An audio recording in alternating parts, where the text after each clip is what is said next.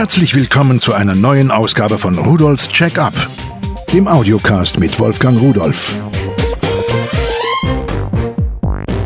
Hallo und guten Tag. Ich begrüße Sie zu Rudolfs Check-up. GPS ist eine Sache, da werden Sie vielleicht sagen, na ja, hat doch jeder, kann doch jeder. Aber wie hat es eigentlich angefangen? Wussten Sie, dass bereits am 11. Mai 1939 der deutsche Ingenieur Karl Hans Jahnke in Berlin ein Patent für einen Standortanzeiger angemeldet hat? Es ging ihm darum, insbesondere für die Luftfahrt ein Werkzeug zu schaffen, mit dem man bestimmen kann, wo man sich befindet. Am 11. November 1943 wurde dieses Patent auch erteilt. Da drin stand, dass man an einem permanenten elektrischen Feld, wo Signale gesendet werden, diese auswerten kann. Und diese Signale werden dann als Vektor auf einem Bildschirm angezeigt. Und legt man eine Karte über den Bildschirm, überlegen Sie, eine Karte über den Bildschirm, so kann man auf dieser Karte dann erkennen, wo die Herkunft und die Richtung des Objektes ist. Das heißt also, wo es herkommt, wo es hinfliegt, wo es sich befindet. Aus dieser Erfindung ist eigentlich so erstmal gar nichts geworden, denn dieser Karl-Heinz Jahnke wurde in der DDR wegen wahnhaften Erfindens eingesperrt und verstarb 1988 in der Psychiatrie in Hubertusburg. Ob er nun mitbekommen hat, dass seine Idee eigentlich die Welt revolutioniert hat, das weiß keiner so ganz genau. Diese bodengestützte Funknavigation, die gab es auch schon im Zweiten Weltkrieg. Es wurden Dekanavigationssysteme entwickelt, welche später vor allen Dingen die Seeschifffahrtsnavigation verändert hat. Man hat also den Sextanten in die Ecke gestellt und ist umgestiegen auf modernere Technologie. Nur damals gab es keine transistorisierten Geräte. Diese Navigationssysteme waren in einem riesen Koffer und wurden am Anfang auch für zivile Nutzung überhaupt nicht eingesetzt. U-Boote, Flugzeugträger der US-Marine, die waren die ersten, die ab 1967 dann dieses System genutzt haben. Wenn wir jetzt mal darauf kommen, wie denn das eigentlich funktioniert, das ist gar nicht so einfach. Und ohne Einstein und seinen Formeln und seine Relativitätstheorie könnten wir das überhaupt nicht. Es gibt hochgenaue Atomuhren, und diese hochgenauen Atomuhren kann man heute sehr, sehr klein bauen. Die werden in einen Satelliten verfrachtet und dieser Satellit kreist dann um die Erde. 24 davon brauchen wir, die in etwas mehr als 20.000 Kilometer die Erde umkreisen. Und von diesen 24 ist es so, dass immer mindestens vier von jedem Ort der Erde aus sichtbar sind. Eigentlich brauchen wir nur drei, aber mit vier können wir schneller rechnen und können auch noch die Höhe bestimmen. Das Problem ist, dass diese Navigationssysteme selbst keine so hochpräzise Atomuhr haben. Deswegen brauchen wir vier. Diese Satelliten senden Signale aus. Diese Signale sagen, ich bin der Satellit. Ich befinde mich jetzt hier und ich habe jetzt genau die und die Uhrzeit. Und jetzt werden verschiedene dieser Signale von einem GPS-Empfänger empfangen und ausgewertet. Es sind viele Iterationsschritte notwendig, indem man sich immer mehr der eigenen Position nähert, bis es dann so genau ist, dass die Berechnung abbricht. Systembedingt war das so, als das Signal noch verschleiert war, bis etwa 2000 hat man Angst, dass fremde Militärs diese amerikanischen Satellitensignale sich ebenfalls zunutze machen, dass man so ungefähr 100, 150 Meter Genauigkeit erreichen konnte. Nachdem diese Verschleierung abgeschaltet wurde, da hat man jetzt eine Genauigkeit von 10 bis 15 Metern.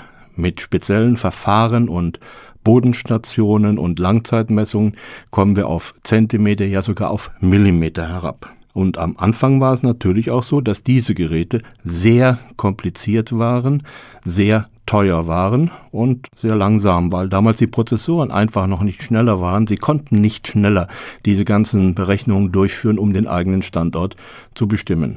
Heute hat sich das alles geändert und ein Navigationssystem im Auto eingebaut ist sicherlich noch relativ teuer. Da gehört auch eine Menge Infrastruktur dazu.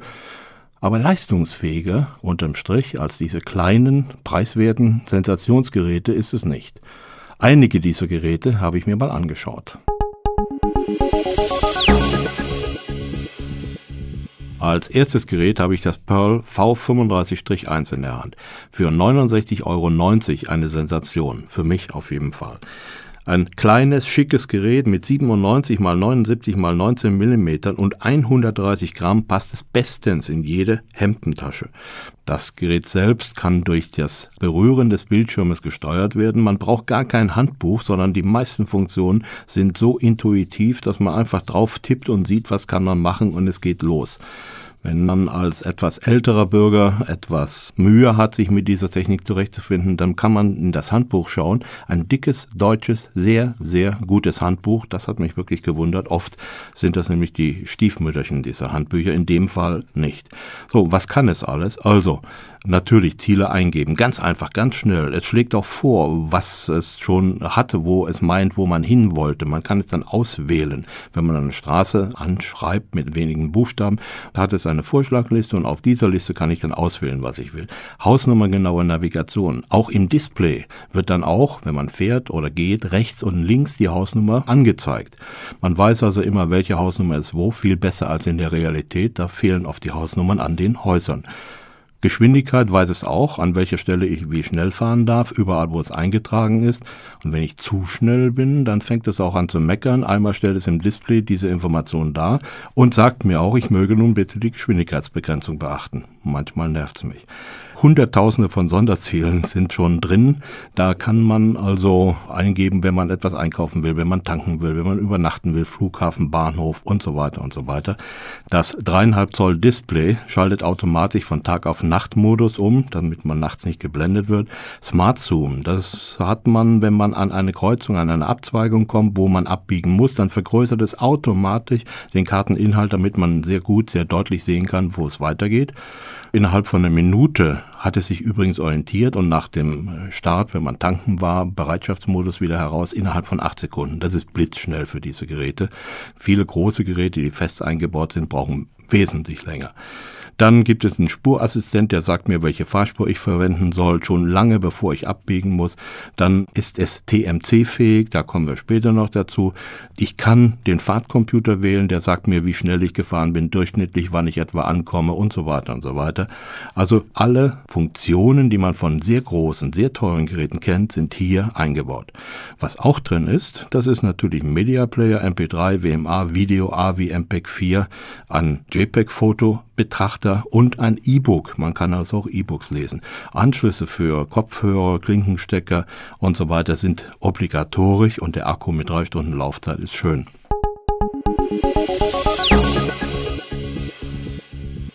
Das nächste Gerät ist das Navgear StreetMate GT35 3D für 99,90. Das ist für mich eine Sensation, weil es das allererste Navi unter 100 Euro ist mit einer wirklich guten 3D-Navigation. 3D-Navigation, was heißt das? Nun, wir bekommen Häuser, Gebäude, Gebäudeblocks, besondere Bauwerke angezeigt, so wie man es in der Wirklichkeit auch sehen würde, in 3D. Und das erleichtert die Orientierung ganz besonders. Diese realistischen 3D-Ansichten und Landschaften ebenfalls, also nicht nur Häuser und Gebäude, sind eine neue Geschichte, die eigentlich nur in sehr großen, sehr teuren und sehr luxuriösen Fahrzeugen in Navigationssystemen bisher üblich waren. Das hat man jetzt in der Hand und kann damit auch durch die Stadt marschieren, denn es hat unterschiedliche Modi. Ich kann einmal sagen, genau wie bei dem kleinen Gerät auch, dass ich als Auto, als Notfallfahrzeug, also gegen Einbahnstraßen fahren darf und gesperrte Straßen, als Taxi, Busspuren benutzen darf, als Bus, als Fahrradfahrer oder als Fußgänger unterwegs bin. Und dann führt es mich eben andere Strecken, andere Routen als Fußgänger natürlich die kürzeste, weil ich da in der Regel alles verwenden und benutzen darf. Alle anderen Darstellungen, diese Formate und Audio und Video hat es selbstverständlich genau wie das kleine Gerät auch und mit seinen Maßen 98 mal 80 mal 16 ist es nur unwesentlich größer als das erst vorgestellte und wiegt 176 Gramm. Auch dieses hat wie das erste Gerät etwa drei Stunden Laufzeit und es ist ein Gerät, wo man sagen muss, damit kann man ein vollwertiges Navigationssystem im Auto ersetzen, denn es kann etwas, was viele große nicht können.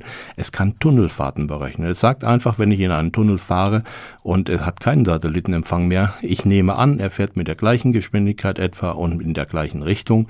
Und die meisten Tunnel sind kurz und gerade und dann ist man sofort wieder am richtigen Ort auf dem Navigationssystem, wenn man den Tunnel verlassen hat, ohne dass es sich erstmal orientieren muss.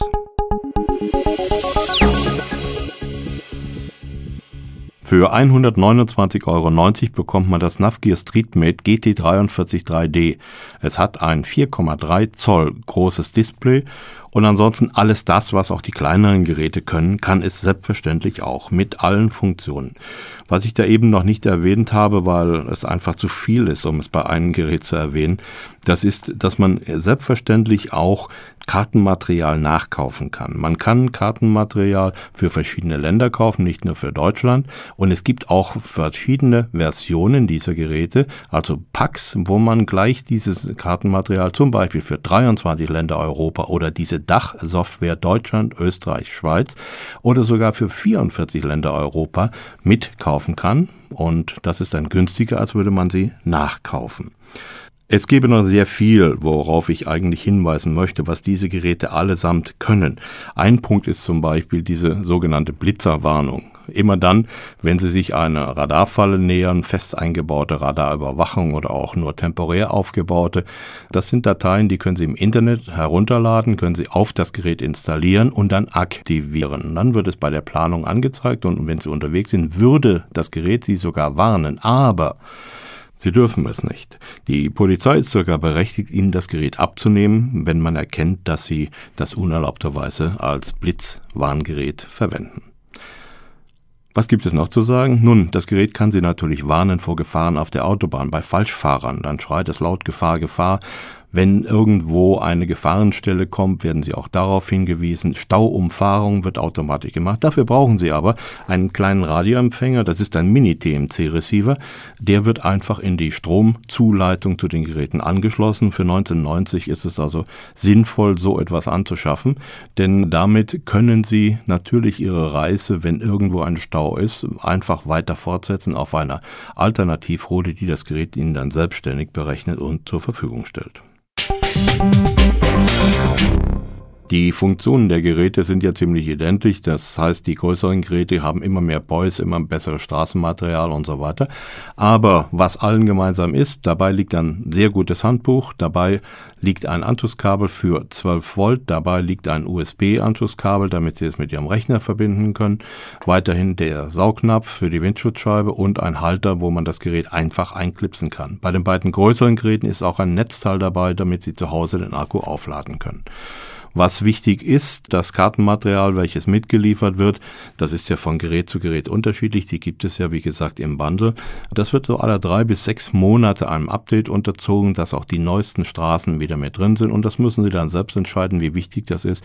Wenn man weiter wegfährt oder ins Ausland fährt, macht es vielleicht Sinn, dann mal eine neue Software für dieses Gerät zu kaufen. Das war's eigentlich. Es bleibt mir eigentlich nichts anderes übrig, als zu sagen, dass es einfach schön ist, mit diesen Geräten zu arbeiten und dass man wirklich bei diesem Preis überhaupt nicht zögern sollte, wenn man unterwegs ist, egal womit, auch wenn man mit dem Fahrrad größere Touren macht, ist es sicherlich sinnvoll, ein solches Gerät in der Hemdentasche zu haben. Viel Spaß beim Navigieren. Das war Rudolfs Check-up, der Audiocast mit Wolfgang Rudolf.